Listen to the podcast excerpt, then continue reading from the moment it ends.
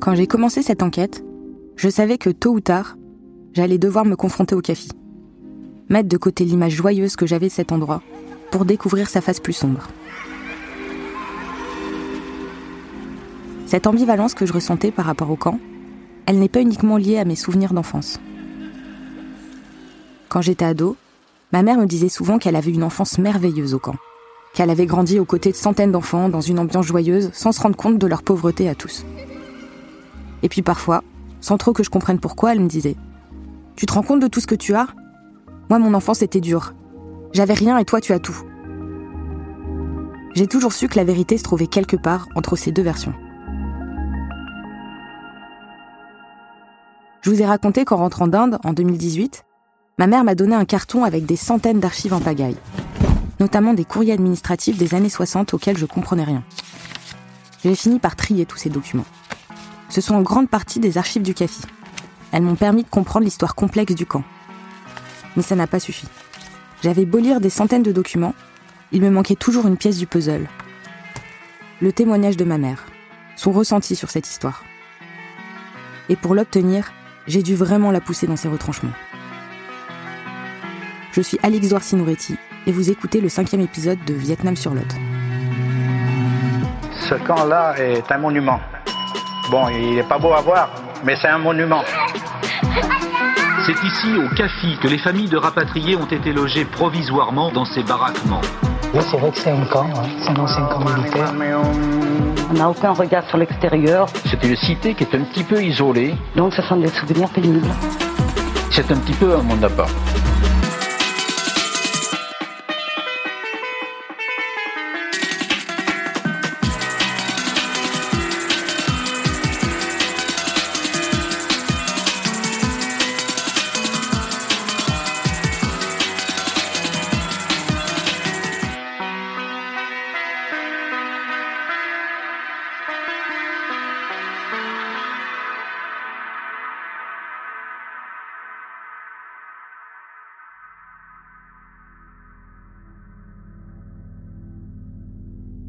Entre 1954 et 1956, environ 35 000 personnes quittent le Vietnam, le Laos et le Cambodge pour venir en France. Ma famille arrive dans la commune de Sainte-Livrade, dans le Lot-et-Garonne, en août 1956. Quand le bus s'arrête au milieu de la campagne, ils ne savent pas encore dans quel endroit ils vont vivre. J'imagine mes grands-parents descendre du bus, avec leurs grosses malles sous le bras, et découvrir ces bâtiments militaires délabrés, entourés de grillages.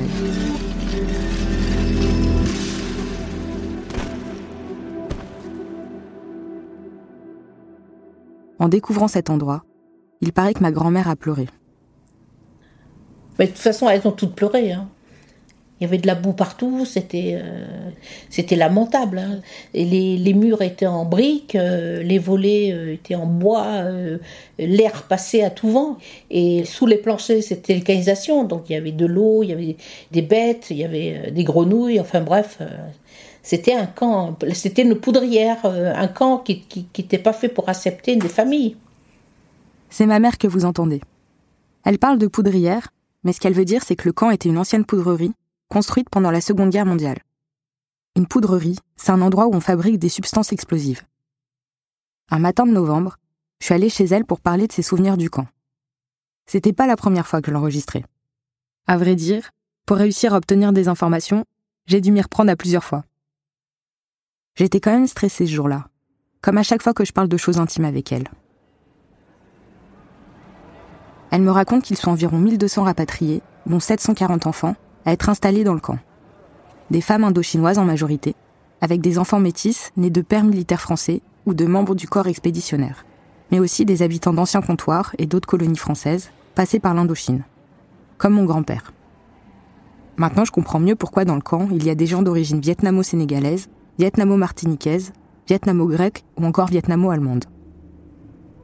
Les familles sont réparties dans des logements de deux ou trois pièces. À l'intérieur, pas d'isolation ni de chauffage, et encore moins de salle de bain. Les toilettes sont à l'extérieur. Les habitants ont droit à un poêle à charbon pour cuisiner, une table, une chaise ou un tabouret par personne, de la vaisselle et des lits en fer dans lesquels les enfants sont obligés de s'entasser à plusieurs. On s'est retrouvé euh, dans un bâtiment où il y avait trois pièces. C'était militaire, hein. c'était deux pièces à peu près de 12 mètres carrés et une pièce centrale avec un poêle à charbon et des pommes de terre sur la table. Ma mère a dit il y a des pommes de terre sur la table. Il n'y a pas de riz. Il n'y a rien. Elle ne savait pas manger français. Et ça a été un peu la catastrophe euh, au départ. Les familles prennent leur marque, dans ces logements précaires et humides. Elles sont soumises à un couvre-feu. Les grilles du camp sont fermées à partir de 22 heures et il faut demander une autorisation pour s'absenter plusieurs jours ou pour recevoir des visiteurs. Quand j'ai demandé à mon oncle Raoul quel était son souvenir le plus marquant en arrivant, il m'a parlé du froid. L'hiver 1956 a été particulièrement rude. Il y avait presque, je sais pas, moi, 60 cm de neige, c'était incroyable. Hein. On arrivait de 30 degrés, 35 degrés euh, à moins, moins 5, moins 6 ou moins 10. Pour beaucoup, c'était la première fois qu'ils voyaient la neige. Et dans ces baraquements vétustes et mal isolés, l'acclimatation était plus que difficile.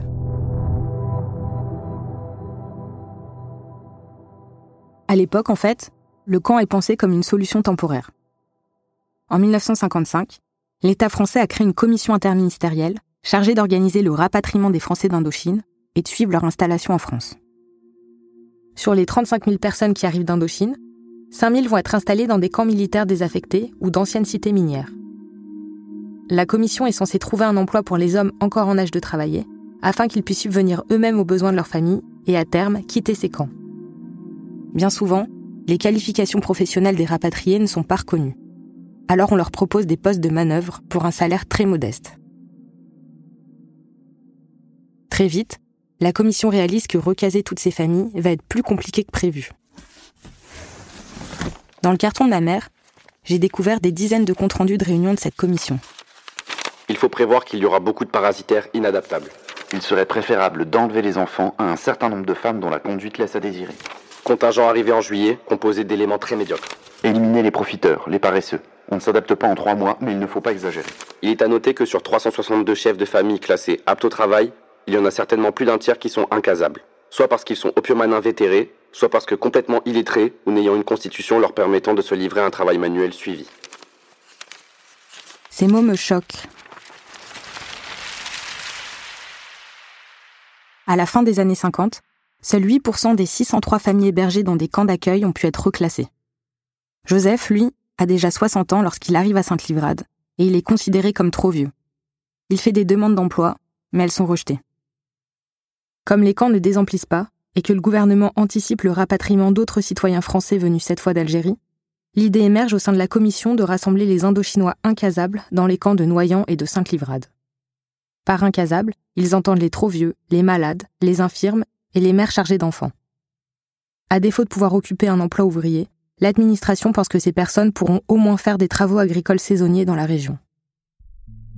Et puis début 1959, les conditions de vie déjà difficiles de ces incasables vont s'aggraver. Alors que certains habitants ont commencé à se révolter contre le traitement qui leur est fait, le ministre de l'Intérieur promulgue l'arrêté Morlot. Par cet arrêté, tous les résidents du camp se retrouvent soumis à un règlement intérieur extrêmement strict. Administrés par le service des rapatriés d'Indochine sont réservés à l'hébergement des familles françaises rapatriées d'Indochine depuis Article 2. Les familles rapatriées dans les conditions ci-dessus y trouvent un hébergement provisoire de caractère essentiellement précaire et révocable. Article 13. La visite des logements peut être effectuée par le personnel d'encadrement du centre. Les personnes hébergées sont tenues de faciliter ces contrôles. Article 3. L'hébergement dans un centre d'accueil n'est pas un droit. Il n'est accordé qu'en fonction de la situation des familles intéressées et de leurs ressources à leur arrivée en France. J'ai l'impression de lire le règlement d'une prison. Toute personne séjournant sans autorisation dans un centre d'accueil sera mise en demeure de quitter ce centre dans les 24 heures. Pourquoi est-ce que les habitants ne peuvent pas inviter qui ils veulent chez eux? Et ça veut dire quoi le personnel d'encadrement? Plus j'avance dans ce document, plus je suis sans voix. Article 17 l'exclusion des centres sera prononcée contre les personnes dont l'hébergement aux frais de l'État ne paraît plus justifié. Ce sera le cas notamment lorsque les moyens d'existence ou le train de vie, marques extérieures de richesse telles que voitures, appareils de télévision, machines à laver, frigidaires, etc., sont incompatibles avec la condition d'assister. Ou encore lorsqu'elles ont refusé de faire l'effort nécessaire pour subvenir à leurs besoins. C'est un peu le serpent qui se mord la queue. On interdit aux gens d'avoir une voiture, mais on leur demande de trouver du travail, et les usines sont toutes à plusieurs kilomètres. Et puis j'ai du mal à comprendre que le simple fait d'avoir un frigidaire soit un signe extérieur de richesse qui laisse entendre qu'on gagne assez bien sa vie pour vivre en dehors du camp. La plupart des familles du CAFI étaient des familles nombreuses, comme celle de ma mère qui avait huit frères et sœurs. Comment leur interdire d'avoir un frigidaire? C'était quoi le but de l'administration? De les faire partir du camp? De leur faire peur? Je sais que beaucoup de gens du CAFI étaient terrifiés par cette menace d'expulsion.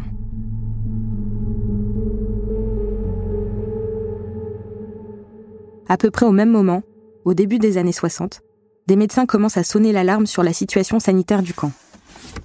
J'ai retrouvé un vieux courrier écrit par un médecin de Sainte-Livrade au directeur de l'époque.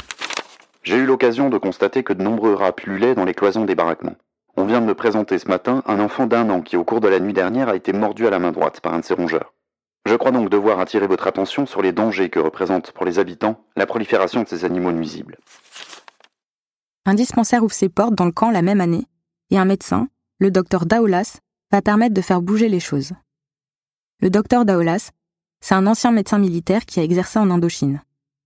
Il va lancer une campagne de dératisation, faire installer des douches et mobiliser une association, la CIMAD.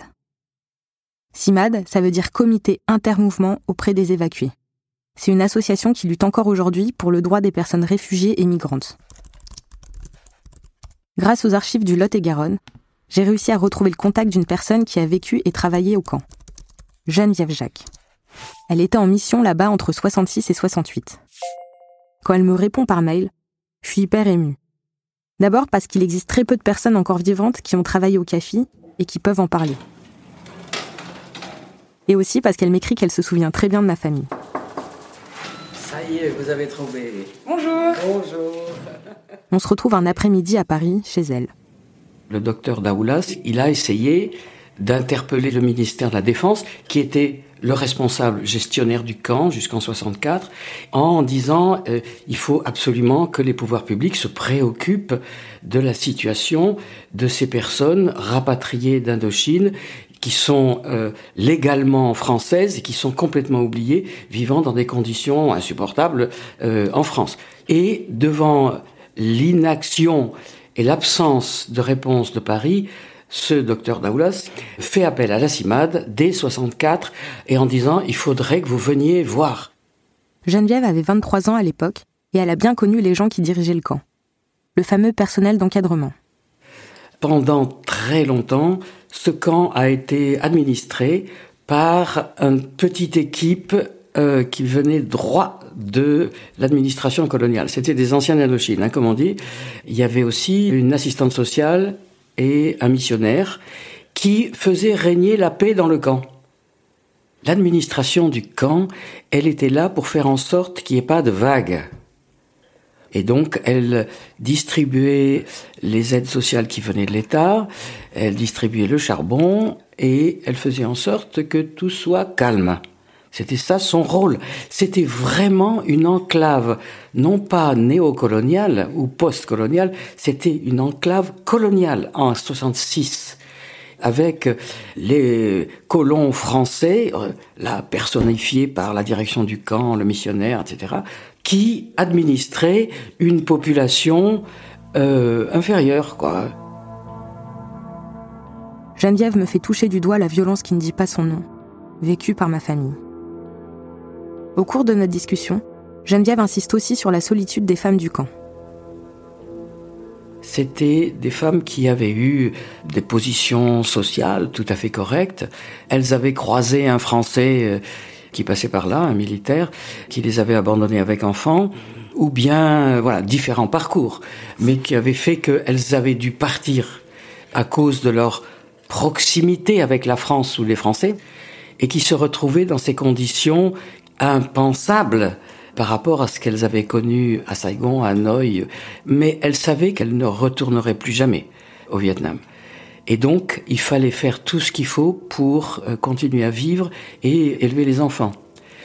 Et donc, elles ont été obligées de travailler parce que la petite aide sociale était euh, ridicule. Et les agriculteurs du coin avaient trouvé que ces femmes asiatiques, avec leurs doigts fins, leurs chapeaux coniques, c'était la main-d'œuvre parfaite. Elles protestaient pas, ils mettaient les camionnettes à l'entrée du camp, elles montaient dedans. Si elles amenaient leurs petites filles, leurs petits garçons, etc., ça n'en était pas trop regardant. Et ils payaient au cajot à la fin de la journée, c'est tout. Hein.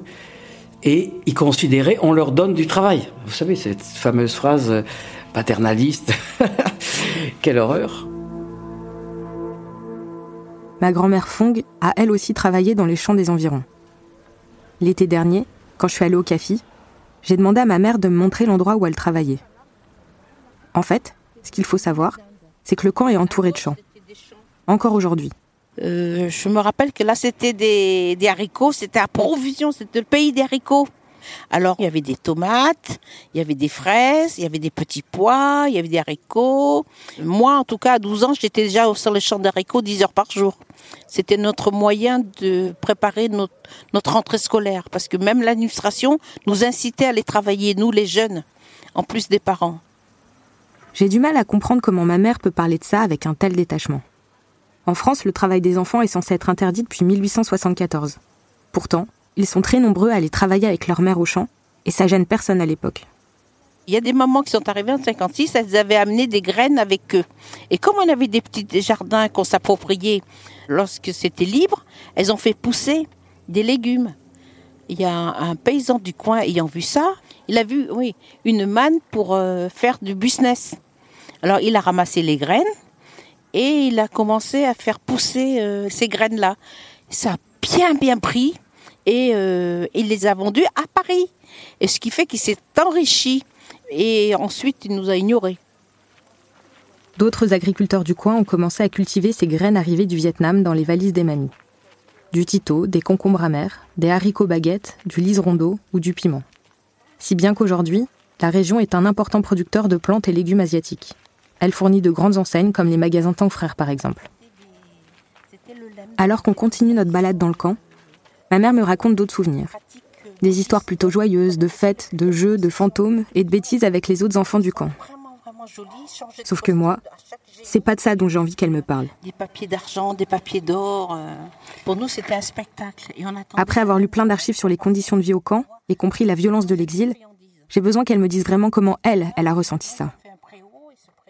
Quand elle a commencé à me raconter un souvenir de cérémonie bouddhiste, notre conversation a dérapé. Dans cette pagode-là, l'ancienne. Arrête avec le discours officiel, maman. Alors, dans cette pagode-là, euh, on, passe, on repassait notre tête par les fenêtres, là, et on regardait l'intérieur.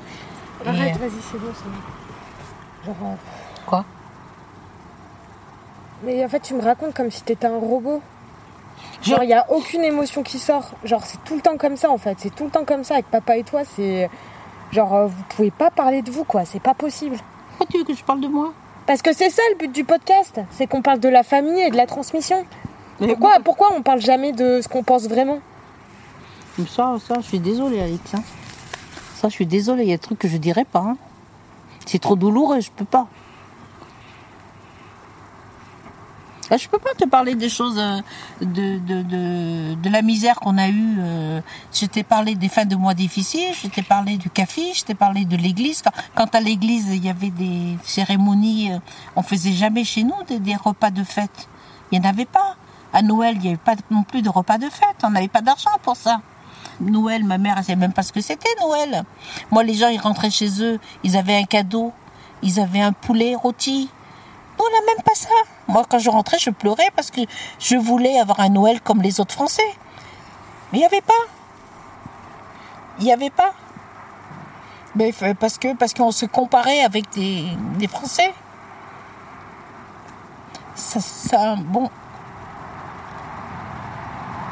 Tu vois, tu me fais pleurer. Là, clairement, j'y suis allée un peu fort. Je me sens coupable d'avoir fait craquer son armure. Et en même temps, j'ai l'impression de voir enfin cette partie d'elle que j'ai si longtemps cherchée. Pendant quelques minutes, on se console l'une et l'autre. Puis on reprend notre balade dans le camp. On n'a plus jamais reparlé de ce moment.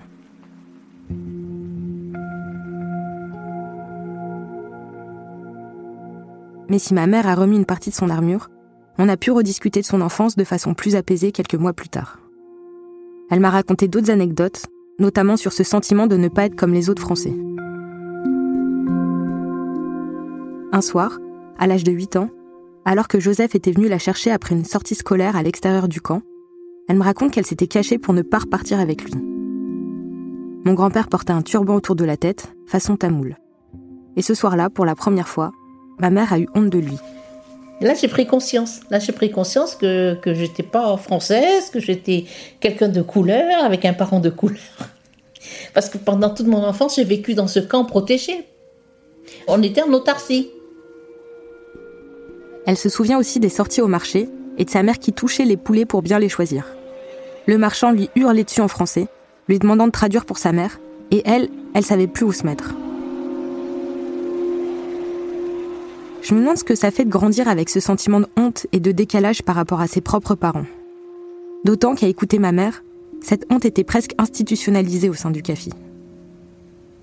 Moi, je me rappelle qu'à l'âge de 8 ans, j'étais partie avec ma mère au bureau du directeur, parce que comme elle ne parlait pas français, il fallait que je traduise. Et ma mère euh, a parlé de, la famille, des conditions, qu'elle avait besoin d'aide, qu'elle avait besoin de ceci, cela. Et le directeur commençait à lui faire la morale. Et il fallait que je traduise. Et euh, j'ai pas du tout apprécié, mais alors pas apprécié du tout. Et ma mère, elle le suppliait, elle lui proposait de lui faire à manger, parce que là-bas c'est comme ça, quand on veut quelque chose, on offre quelque chose à la place. Et là, j'ai commencé vraiment à me dire, mais c'est pas possible qu'on qu'on soit abaissé à ce point-là. Et après, j'ai eu un comportement assez violent envers, la, envers le bureau administratif. J'ai vraiment pas apprécié, quoi.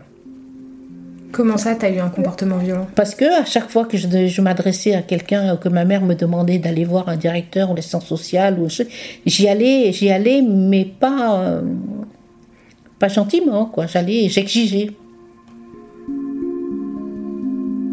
Ma mère a vu ses parents méprisés, rabaissés, maltraités.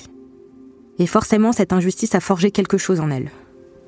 De toute façon, c'était l'administration du CAFI était composée d'anciens euh, sous-officiers et des administrateurs euh, coloniaux.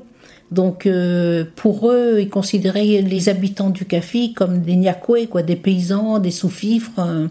Pour eux, s'ils étaient là, c'est parce qu'ils étaient sans moyens et qu'ils n'avaient pas de culture, qu'ils travaillaient pas. Donc, il fallait qu'ils s'estiment heureux. Ils avaient vraiment pas de considération pour les gens malgré ce qu'ils ont été au Vietnam.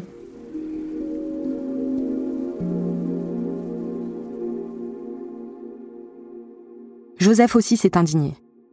Lui qui avait connu en Indochine une vie plutôt faste, avec un poste bien rémunéré et une position sociale stable, il s'est battu contre les conditions matérielles dans lesquelles la France les a accueillis.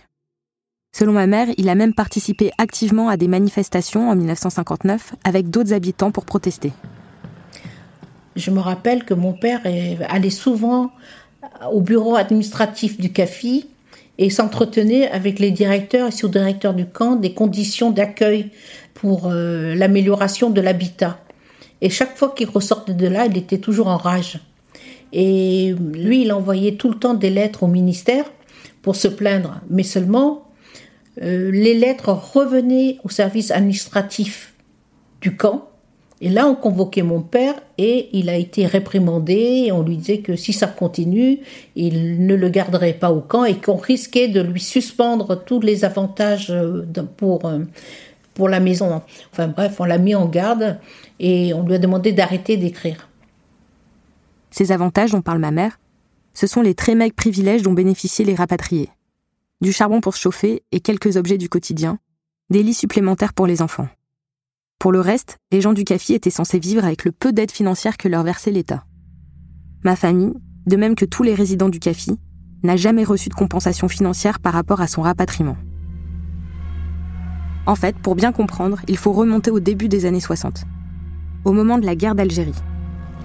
L'Algérie de demain, telle qu'elle sera décidée par l'autodétermination, peut être faite ou bien avec la France, ou bien contre la France.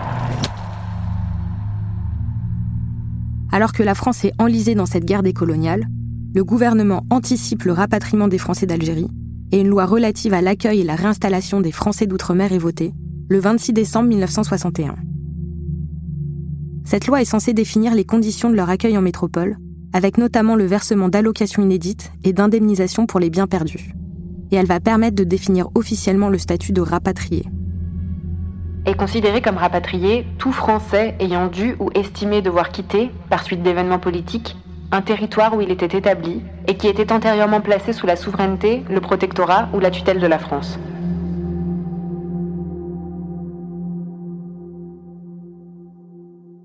Ce statut de rapatrié, il va être refusé aux Français d'Indochine. L'État va juger qu'ils ont fui pour des raisons économiques et non politiques. D'ailleurs, dans les années 60, le camp va changer de nom. Autrefois appelé CARI, pour Centre d'accueil des rapatriés d'Indochine, il va être rebaptisé CAFI, pour Centre d'accueil des Français d'Indochine. En devenant français, les habitants du CAFI sont écartés des aides financières liées au statut de rapatrié.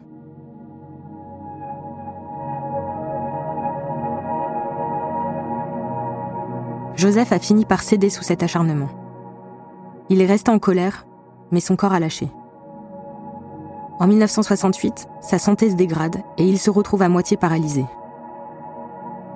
Après avoir traversé plusieurs continents, Joseph a fini sa vie alité et muré dans le silence au camp. Il meurt en 1972 à l'âge de 76 ans. Malgré tous ses efforts pour gravir l'échelle sociale et s'intégrer, il n'aura jamais été reconnu comme un citoyen français à part entière.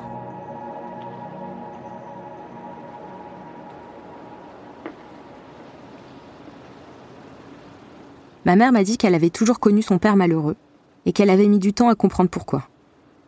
À l'époque, elle, elle tentait de vivre une enfance normale, notamment en s'accrochant à l'école. Au départ, les enfants du café allaient à l'école dans le camp. Les salles de classe étaient plus que rudimentaires il n'y avait pas de fourniture pour les enfants. Geneviève Jacques m'a raconté que les instituteurs envoyés au CAFI le vivaient comme une punition.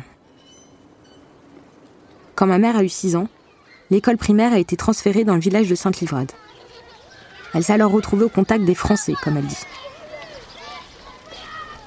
Bah, ils nous aimaient pas trop, hein, parce qu'on était en bande.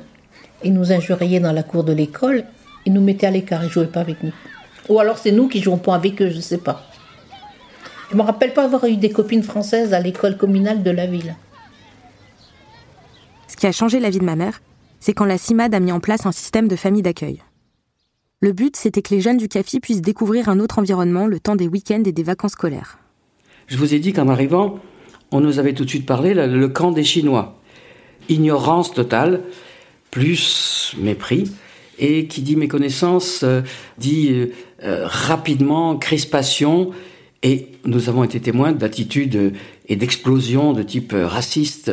Donc, l'objectif numéro un était d'ouvrir ce camp à l'extérieur, de faire en sorte que ces jeunes, ces enfants aient une autre vision de ce qui allait être leur pays. Ils étaient français, hein, que cet environnement du camp, pour essayer de euh, permettre à ces jeunes d'avoir une autre euh, image simplement de la France et des Français. Dès 1968, à 13 ans, ma mère quitte le camp pour aller en internat à Sainte-Foy-la-Grande. Les week-ends et les vacances, quand elle ne rentre pas au café, elle va dans une famille d'accueil à Bordeaux. Une famille bourgeoise avec un goût prononcé pour la lecture, le théâtre et les voyages. Il l'emmène à l'opéra, à des conférences et faire du bateau. Ma mère estime que c'est grâce à eux qu'elle a découvert la culture française. Ils avaient une télévision couleur et des télévisions noir et blanc. Ils avaient une machine à laver, la vaisselle, ce que je ne connaissais pas du tout. Et j'étais servie à table. Pour dire que j'étais vraiment bien tombée. Mais une fois qu'ils ont voulu me ramener au camp, j'ai pas voulu. Pourquoi? Bah, J'avais honte. C'était ça le, problème avec la vie extérieure. C'est que nous, tant qu'on était au camp entre nous, il n'y avait aucun problème de remise en cause de notre situation parce qu'on était tous à la même enseigne. Et une fois que tu vas à l'extérieur, tu sais ce que tu es par rapport aux autres. Tu es dans la misère. Tu es dans la misère. Tu es pauvre. Tu vas chez des gens, ils ont tout. Ils ont tout. Alors quand ils viennent chez toi, ta mère, elle, les reçoit, elle parle pas français. Pour moi, c'était impensable. C'était un choc dans ma vie de m'apercevoir que J'avais du mal à l'accepter au départ, j'avais du mal. À accepter quoi? Mais que je sois un, un être euh, misérable en fait. Je me disais, mais t'es la, la plus pauvre des pauvres. Ça doit être très étrange de se construire entre deux mondes. Ma mère dit qu'elle a réussi à en tirer du positif. Mais je sais que ma tante Sophie, la dernière de la famille, qui a été envoyée en famille d'accueil dès ses trois ans, a beaucoup souffert de ça. Encore aujourd'hui, c'est douloureux. Oh bah c'était la déchirure quoi. Politique où on enlève les enfants de leur famille sous prétexte qu'on est mal intégré, que les parents ne parlent pas français. euh. Alors ça nous a aidés dans un sens où effectivement le fait de vivre en foyer, euh, d'être pris en famille d'accueil, euh, on avait une autre influence, on a eu une autre éducation, on a fait des études secondaires, ben, ce qui est mon cas. Mais euh, toute la souffrance, le manque euh, d'affection, euh, tout ça, ça ne se guérit pas.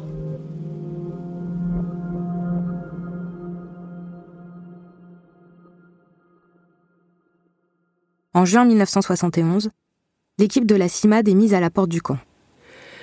il y avait un environnement politique euh, de la municipalité de Sainte-Livrade comme du conseil régional, etc., qui voulait surtout que rien ne change. Il y avait comme une espèce de, rassemblement de force pour que surtout rien ne bouge, rien pas de scandale, pas de vague. C'était ça l'idée. Pour la municipalité, c'est une population captive qui votait comme euh, on lui disait de voter pour euh, la région, on n'a pas assez d'argent pour tout le monde, on n'avait pas dépensé de, l'argent pour ces Français euh, qui sont là, qui font pas de bruit, qui réclament rien, etc. Voilà. Il se trouve qu'il y a euh, une petite association, enfin une petite équipe d'une grosse association qui commence à mettre un grain de sable dans la machine et, et à dénoncer ça. Et du coup, ça, ça réagit de toutes parts un peu contre la CIMAD. La suite de son histoire, ma mère se l'est construite toute seule. En 1973, après le lycée, à 18 ans, elle part à Paris rejoindre sa sœur Marie, installée là depuis quelques années. Elle rencontre l'année suivante mon père, un vrai Parisien, blond aux yeux bleus, étudiant en médecine. Le genre parfait pour ma grand-mère. Ensemble, ils s'installent dans la capitale. Fong leur rend parfois visite, et ils descendent de temps en temps au café. À l'époque, il reste environ 400 habitants. Et puis le 31 octobre 1976, ma mère apprend une terrible nouvelle. Un matin, très tôt, sur la route entre Villeneuve-sur-Lot et Sainte-Livrade, Fong a été renversée par une voiture. Elle est décédée. Cinq de ses enfants, mes oncles et mes tantes, sont encore mineurs. Ils sont placés sous la tutelle de Raoul et partent vivre en pension et en famille d'accueil. Les week-ends et les vacances, ils reviennent au camp pour être ensemble, entre frères et sœurs. Raoul se bat pour que le camp continue d'être l'endroit où la famille se réunit, un ancrage au sein de la communauté des autres familles avec lesquelles ils ont grandi. Mais l'administration n'est pas de cet avis. Le 8 mars 1979, ils reçoivent une lettre. Je vous ai demandé de libérer d'urgence l'appartement occupé de son vivant par Madame Sinouretti, dont vous vous étiez réservé l'usage après son décès, pour vos jeunes frères et sœurs, pendant les fins de semaine. Et j'ai pris acte de votre accord de le remettre à la disposition de l'administration. Je ne puis donc que remarquer mon étonnement qu'à ce jour, vous n'ayez pas rempli votre engagement. Je vous réitère en conséquence l'ordre de libérer l'appartement de Madame Sinouretti, faute de quoi, je me verrai contraint de prendre à vos frais toute mesure utile à cet effet. Ce que signifie cette lettre, c'est qu'à partir du moment où ma grand-mère est décédée, ses enfants n'ont plus le droit de continuer à bénéficier d'un logement au camp. En plus de perdre leurs derniers parents, ma mère et ses frères et sœurs ont perdu l'endroit où ils avaient grandi. Ils se retrouvent à leur tour déracinés. Je trouve ça tellement violent.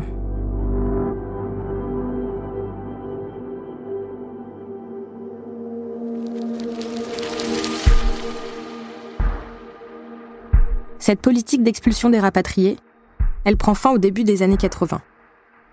À la suite de la loi Defer en 1983, la France met en place la décentralisation. L'État délègue ses compétences aux collectivités territoriales.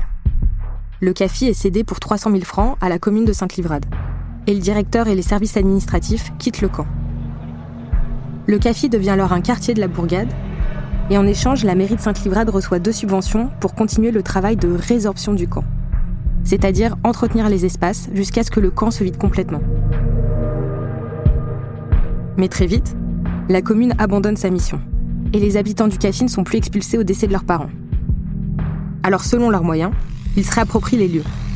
Ils font des travaux, ils équipent leur logement, et c'est là que certains installent des toilettes et des douches à côté des lits, là où il y a de la place. Et surtout, d'anciens habitants reviennent vivre là pour se rapprocher de la communauté. Lorsqu'un bâtiment se libère, les voisins cassent les cloisons pour agrandir le leur. Les gens se prêtent des maisons et parfois se les vendent.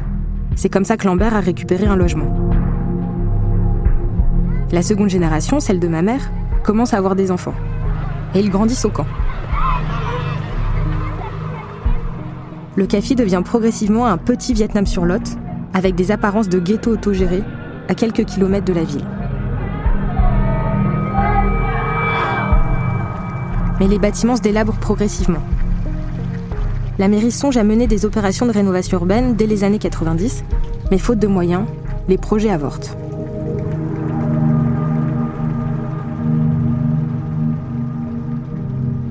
Et puis en 2001, l'État coupe les subventions.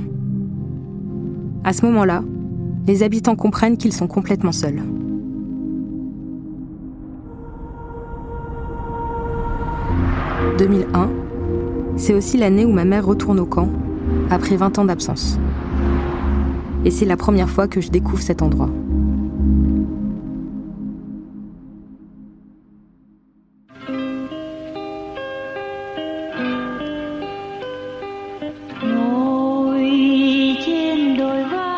Venez d'écouter Vietnam sur Lot. Si cet épisode vous a plu, n'hésitez pas à en parler autour de vous et à nous laisser des commentaires et des étoiles sur Apple Podcast ou sur Spotify. L'épisode suivant sera diffusé mardi prochain.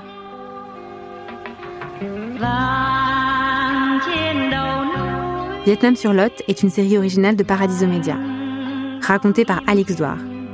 La série a été écrite par Alix Douard, Adèle Salmon et Suzanne Collin. Le montage, sound design, mixage et la réalisation sont de Florentin Baume, assisté de Marek Panchaud. Suzanne Collin est productrice.